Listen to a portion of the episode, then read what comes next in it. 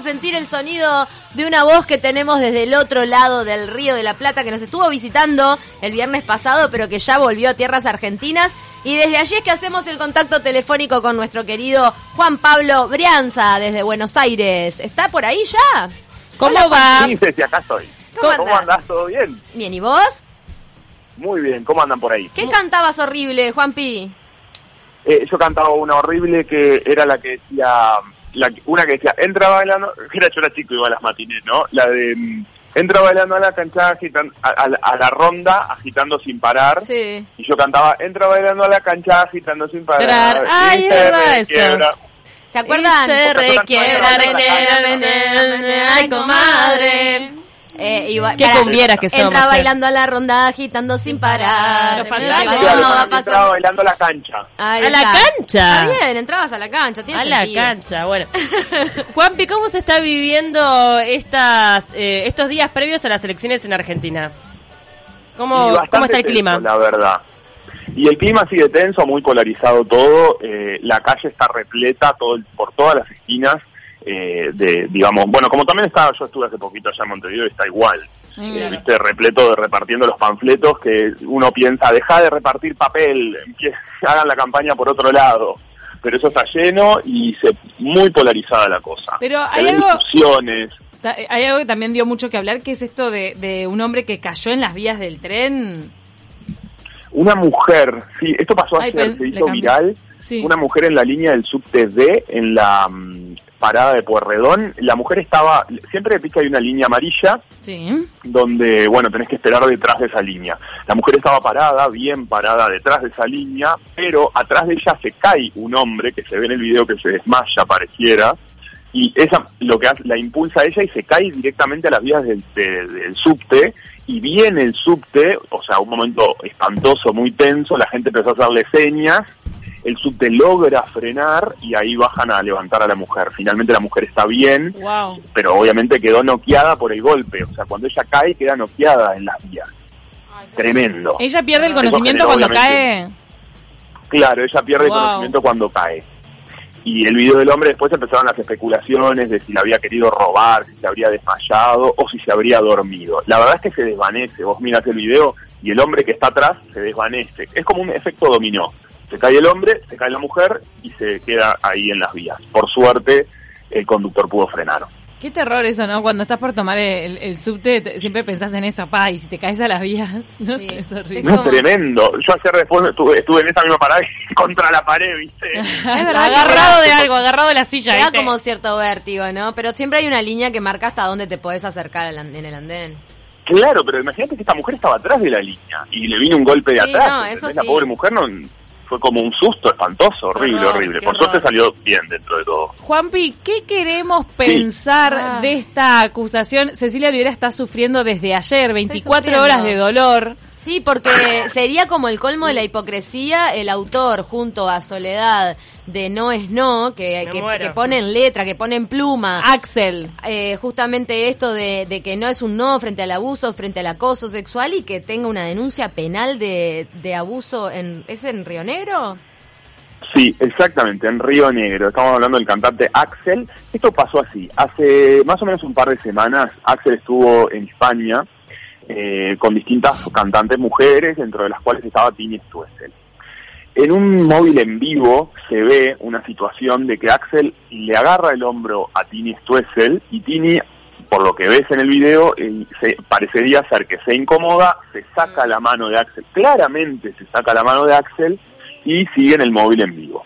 Esto despertó por redes sociales, obviamente todo el mundo lo empezó a ver, y despertó una lluvia de cataratas de mujeres que decían haber eh, sufrido situaciones, primero que identificaban ahí que Tini no le gustaba que el otro la tocara. Y después esto despertó una lluvia de cataratas de mujeres eh, haciendo denuncias de situaciones eh, de acoso con este cantante, con Pero, Axel. Juanpi, en su momento- sino muchísimas. Pero en su momento salió Tini a responder sobre esto y dijo que nada que ver, que ella le había En su momento le ella- estaba molestando el Sí. bretelo o, algo, as- o- o algo así y también salieron otras cantantes, recuerdo haber escuchado a la Sole que estaba en el lugar o en ese mismo evento y dijo nada que ver, o sea, lo que se armó no no no tiene sentido y salieron a desmentirlo los propios protagonistas. Entonces, Totalmente. Ese hecho quedó desmentido por los desmentido por lo, directamente por los que estaban ahí y ya está, ponele que eso ya está. Tini, Pero sí. ¿qué pasa? Esto desencadena otro montón de otras cosas. Como es así que salieron un montón de mujeres a decir que sí, que Axel había, les- les había sufrido, y una fue una periodista que denunció un hecho que pasó hace muchos años, donde se sintió acosada en una entrevista mano a mano, siendo ella muy joven, teniendo unos 19 años por ahí. ¿Y ¿Qué se saben detalles? Claro, ¿qué detalles? ¿Qué ¿Cómo? tipo de qué tipo de acosos? ¿Qué detalles? Porque mm, como para poder visualizar de qué cuál era esta catarata En de, este de caso lo críticas. que dijo la mujer es que se sintió acosada eh, desde que arranca la nota, como que medio que la- le tocó la pierna, no sé qué, y la intenta besar contra, como que se le tira arriba y Ah, ella lo ta. frena, Mm. digamos, como situación así, y Claro, ahí no, ya dejamos- Ahí ya dejamos el plano de lo sutil, porque no sé, me imagino, ¿no? Este, este Claro. hombre eh, hiper eh, simpático, amoroso, capaz que se pasa de, de- de- de meloso, ¿viste? Pero ya si se te tira encima, ya estamos hablando de otra línea. Eso fue lo que comentó esta periodista. Igualmente, esta denuncia no se sabe quién es la, la, digamos, la víctima, porque ella pidió eh, que no se haga en los medios, o sea, que no sea mediática, digamos, que no salga. Pero el hecho es así, parecería que esto fue en el año 2017, después de un show de Soledad Pastoruti, donde Axel va también a cantar, parecería que había pasado una situación que en principio le llaman, eh, o sea, esto no es acoso, o sea, la denuncia es por abuso sexual Sí, abuso, abuso. eh, o sea, di- directamente, digamos, ¿no? Ah, pero entonces Eh, es pero una, bueno, todavía es una no hay- catarata arriba de Axel ahora. No es Claro, una en este caso se le llama abuso sexual simple, pero bueno, eso es como la primera, digamos, la, la primera carátula que tiene esta- esto.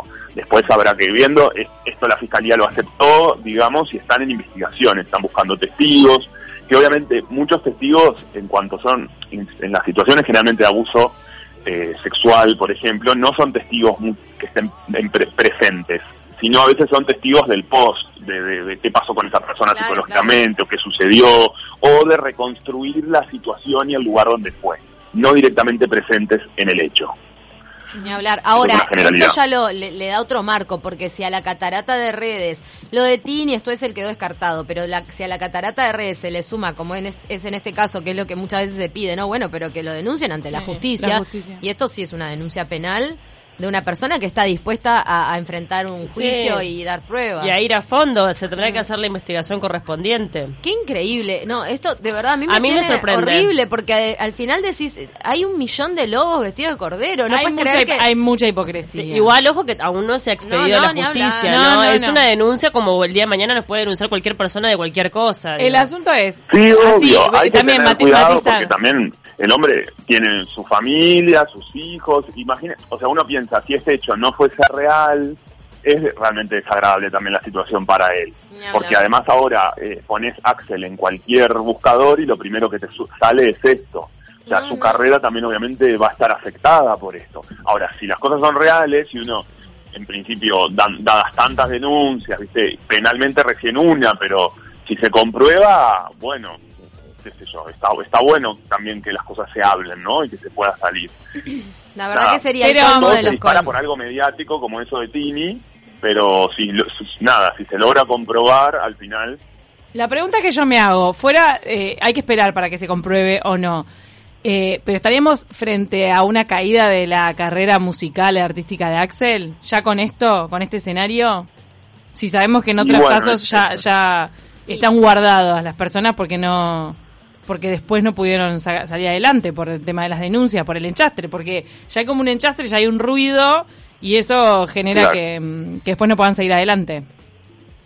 Sí, es verdad, hay otros casos que han sido así. La verdad que eso no se sabe, hay que dejar pasar unos di- un tiempo. Hay por que lo ver menos, si hace un próximo esto, concierto ¿no? y cuánta gente le va. Yo de corazón creo que en este caso sí va a haber una afectación por el perfil del artista, porque es un artista que se ha embanderado con el el amor, las relaciones igualitarias, el derecho de la mujer. Pero- es como que todo el halo de él eh, realmente lo hace como más grave, canta para gurisas jóvenes, temas románticos, digo, todo eso incide también. Si de repente si fuera, no sé, el líder de una banda de rock pesado, tiene una denuncia así y, y pasa por otro lado, Sí. por otro perfil. No, no es que no sea condenable igual, pero en el caso de Axel, que tiene como último hit el no es no, la verdad para mí esto lo mata. Pero las Claro. fans, las fans que lo aman, de repente miran para otro lado.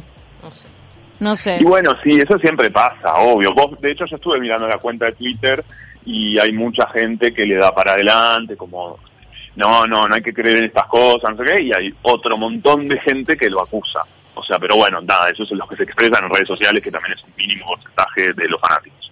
Bueno, para, para cerrar, Eh. ¿tenés algún pique chivo que nos quieras dejar? Para, y, sí, em, otra cosa, también otra que denuncia, Julieta Ah. Brandi, está Sí, por todos lados porque vimos. denunció también a su ex. O sea, las, los casos de denuncia... Pero es el ex, es el ex padre de los hijos. Sí, que lo denunció de violencia. Sí, violencia, es el papá de los dos nenes. Y ellos están en, sí, en problemas judiciales graves, violencia eh, fuerte, digamos. de- Pero fue violencia física también. Eh, no, no se habla de violencia física, sí de violencia psicológica para con ella y con los hijos. Mirá. Fuerte. La verdad que la denuncia es bastante ¿Y fuerte. quién es otra el que salió mari- fue Leticia Bredici también. ¿Eh? Sí, pero Leticia Bredicho después la terminó retirando, pero la de- el, el de Prandi. retirando, Ay, sí. sí, medio loco. El Pero de- bueno, ahí también vale hacer la aclaración que decía hace, hace un rato de una cosa son los que lo llevan a la justicia. O sea, eh, la, de, la de Julieta Brandi está en la justicia.